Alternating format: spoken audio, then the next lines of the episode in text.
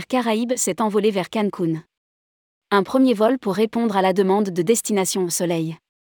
Samedi 22 octobre 2022, Air Caraïbes a opéré son premier à destination de Cancun, Mexique, depuis Paris-Orly.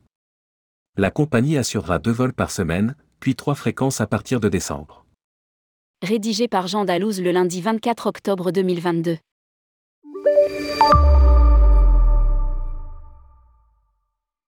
Air Caraïbes a réalisé son premier vol vers Cancun, TX 648, samedi 22 octobre 2022. L'Airbus A350-900 a décollé de Paris-Orly 4 à 12h50 pour se poser à l'aéroport international de Cancun à 18h05.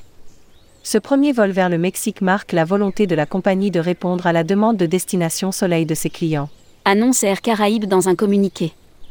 La compagnie assurera deux vols par semaine, les mercredis et samedis, puis trois fréquences à partir de décembre, avec les lundis, entre la France et le Mexique.